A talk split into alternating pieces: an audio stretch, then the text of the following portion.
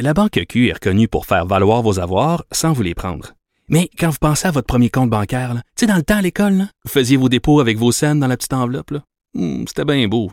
Mais avec le temps, ce vieux compte-là vous a coûté des milliers de dollars en frais, puis vous ne faites pas une scène d'intérêt. Avec la Banque Q, vous obtenez des intérêts élevés et aucun frais sur vos services bancaires courants. Autrement dit, ça fait pas mal plus de scènes dans votre enveloppe, ça. Banque Q. Faites valoir vos avoirs. Visitez banqueq.ca pour en savoir plus. Pendant que votre attention est centrée sur cette voix qui vous parle ici, ou encore là, tout près ici, très loin là-bas, ou même très, très loin. Celle de Desjardins Entreprises est centrée sur plus de 400 000 entreprises partout autour de vous.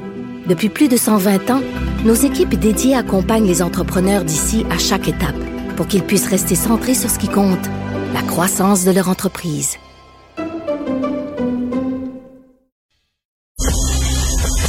Martino.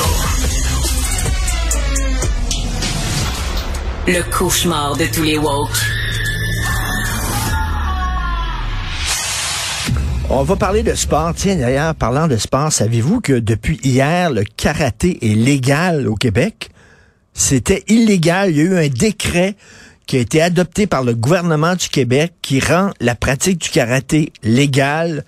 Euh, avant hier, c'était illégal. Je ne savais pas absolument pas ça. Donc, euh, les jeunes qui prennent les cours de karaté, quoi, et qui font les compétitions, les tournois amateurs de karaté, vous, étiez dans l'illégalité.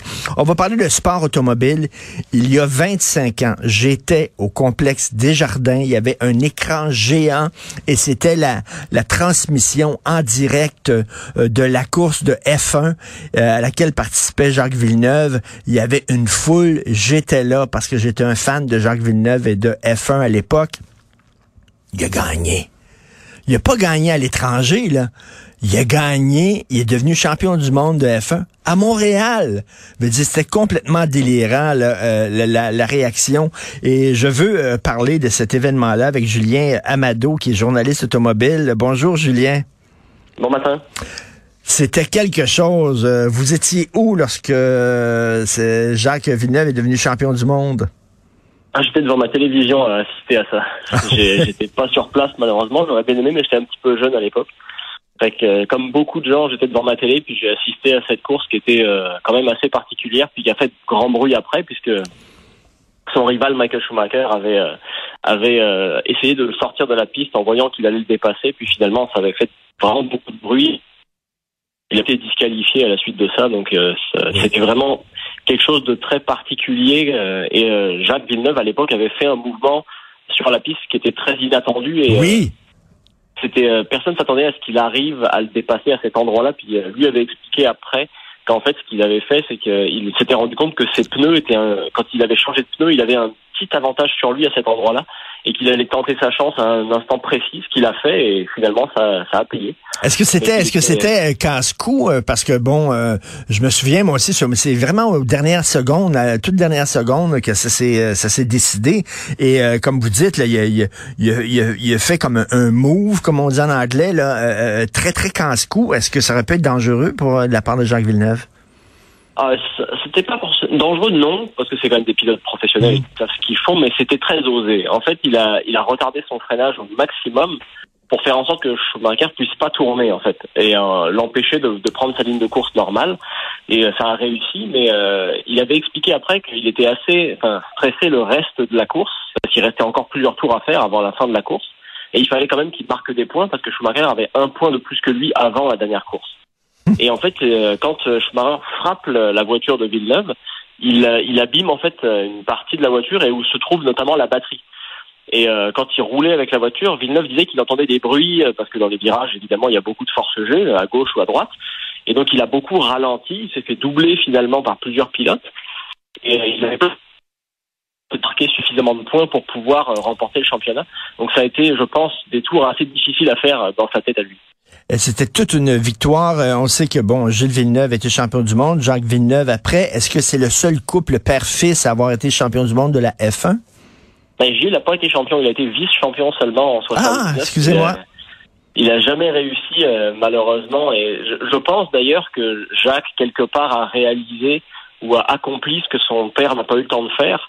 Parce que Gilles Villeneuve en 82 euh, avait une des meilleures voitures de- du plateau, très clairement, et euh, il était très rapide cette année-là, et il aurait certainement pu, peut-être pas remporter le titre parce qu'on peut jamais savoir à l'avance, mais il aurait été un prétendant, ça c'est certain. Et, et voyez-vous, euh, c'est parce que le mythe de Gilles Villeneuve est tellement fort au Québec que j'étais convaincu dans ma tête qu'il avait été champion du monde. Oui, mais plusieurs personnes le pensent, mais, euh, mais c'est toute la force de Gilles Villeneuve, c'est qu'en fait, le paradoxe, c'est qu'il a, un- il a un palmarès qui est euh, finalement un peu banal. Hmm. Il a gagné que six courses, il a fait deux pole positions. C'est pas, c'est pas énorme. Pour donner une idée, euh, Lewis Hamilton aujourd'hui, il a plus de 100 victoires en F1, donc ça- n'a vraiment rien à voir, et il a sept titres de champion.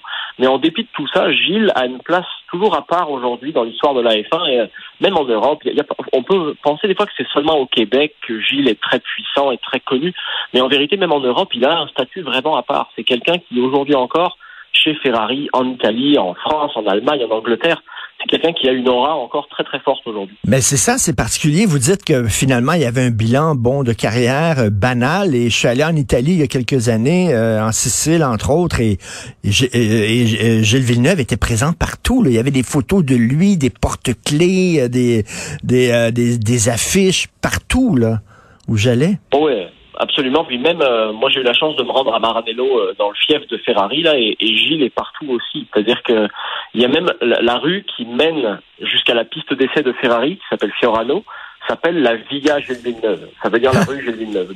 C'est la rue qui porte son, c'est son nom à lui. Et euh, une affaire, et je pense que c'est important d'en parler parce que ça m'avait vraiment frappé. Quand moi j'y suis allé, c'était une exposition pour le qui rendait hommage euh, à Ferrari évidemment, et il y avait plein de Formule 1 de pilotes champions du monde, euh, toutes, toutes réunies dans la même salle. Et donc, bah, il y avait Michael Schumacher, évidemment, parce qu'il en gagné beaucoup. Il y avait Kimi Raikkonen, il y avait euh, Juan Manuel Fangio, Niki Loda, tous les pilotes champions du monde. Sauf la voiture en 79, c'était pas la voiture de Jody Scheckter, qui était pourtant champion en 79. C'est la voiture de Gilles qui était exposée. Et j'avais trouvé ça très, très émouvant, personnellement, de voir ça et de me dire, bah, finalement, ils ont fait le choix d'exposer la voiture de Gilles, même s'il n'a pas été champion. Et j'avais trouvé ça ouais, vraiment très fort. Mais, mais comment vous expliquez, puis on va reparler de- tantôt de Jacques Villeneuve, mais pour terminer sur Gilles, comment vous expliquez euh, l'importance de Gilles Villeneuve euh, dans la F1 alors que finalement, comme vous dites, son bilan n'était pas si spectaculaire que ça? Je pense que son bilan n'était pas spectaculaire, mais son pilotage l'était. Et c'est quelque chose que le public adorait, les Italiens adoraient.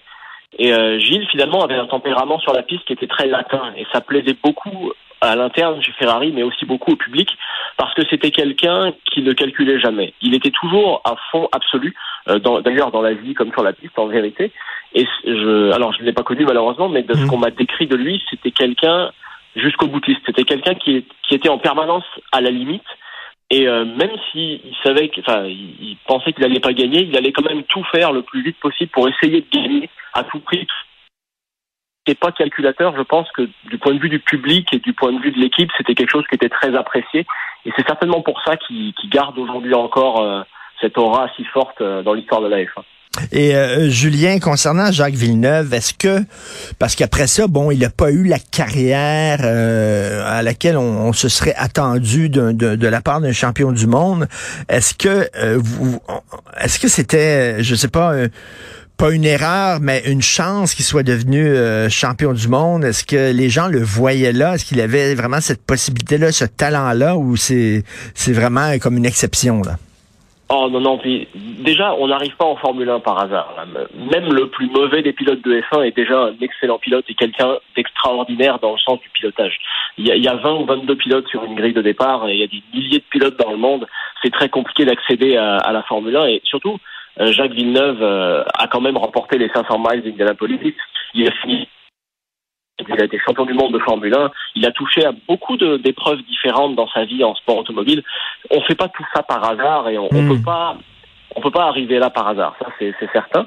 Euh, après, il avait effectivement la meilleure voiture en 96 et 97 quand il finit vice-champion et champion. Ça, c'est certain. Mais c'est c'est pas un problème de talent selon moi. Après, pour ce qui est de, de l'écurie Bar ou BAR qu'il a fait après, c'est lui qui l'a fondé, c'est lui qui a créé tout ça. Donc c'était un autre défi, c'était encore autre chose. Euh, ça n'a pas payé malheureusement euh, finalement. Il avait d'autres offres pour aller chez McLaren notamment, qui avait les meilleures voitures à l'époque. Il aurait peut-être eu d'ailleurs un palmarès plus élevé, mais il a voulu relever ce défi-là. Moi, je pense que c'est difficile de lui en vouloir dans le sens où c'était quand même un très gros défi. Euh, c'est quelque chose d'ailleurs que Gilles Villeneuve envisageait lui aussi euh, pour la suite de sa carrière, qu'il n'a pas eu le temps de faire non plus, mais c'est quelque chose qui, euh, qui était envisagé de sa part. Donc bah, ça n'a pas payé. C'est vrai que ça aurait été, je pense, assez extraordinaire d'être champion du monde avec l'écurie qu'on a fondée soi-même. Certains Oui. pilotes ont réussi, mais ça n'a pas été possible pour pour Jacques Villeneuve. Mais pour moi, c'est pas une affaire de talent, c'est plus une affaire de momentum. Il l'a pas eu à ce moment-là et c'est- aussi très technique la Formule 1. Il suffit qu'on n'ait pas les bonnes personnes au bon endroit. Exemple. Et euh, on sait que bon, il a une personnalité euh, particulière. Il était très combatif, euh, Jacques Villeneuve. il ne, il, il avait pas peur de, de, de, de dire ce qu'il pensait. Est-ce que ça a joué contre lui? Est-ce qu'il était son pire ennemi, Jacques Villeneuve? C'est difficile à dire. C'était quelqu'un d'assez direct. C'était d'ailleurs toujours quelqu'un de direct. Et euh, aujourd'hui encore, il est commentateur pour la chaîne de télévision française Canal+ pour la Formule 1. Et il a toujours pas sa langue dans sa poche. Mais euh, c'est clivant parfois, je pense. Mais euh, d'un autre côté, on a toujours leur juste. Donc, à l'époque de la Formule 1, je ne pense pas que ça lui ait porté préjudice à ce moment-là. Tous les pilotes de Formule 1 ne sont pas aussi directs que lui a pu l'être, mais je, je dirais je, pense pas que ça a été un handicap. Ça m'étonnerait parce que je l'ai je l'ai jamais vu non plus être euh, extrêmement acerbe envers son équipe ou envers les gens avec qui il travaillait. Donc euh, je pense pas que ça lui ait porté préjudice. Mais en tout cas, c'était une sacrée course. J'imagine qu'on peut revoir, bien sûr, euh, sur euh, sur Internet, sur YouTube. je me souviens, comme si c'était hier, c'était il y a 25 ans. Et euh, je tiens à souligner, Julien Mado, que vous avez fait un balado sur Gilles Villeneuve, à la poursuite de Gilles Villeneuve. Vous avez rencontré ses amis d'adolescence, des anciens collègues, des journalistes de l'époque. Un balado fascinant qu'on peut aller entendre sur justement la bibliothèque balado de Cube Radio à la poursuite de Gilles Villeneuve. Merci, Julien Mado, journaliste automobile pour le guide de l'auto, entre autres. Merci beaucoup. Merci. Au revoir.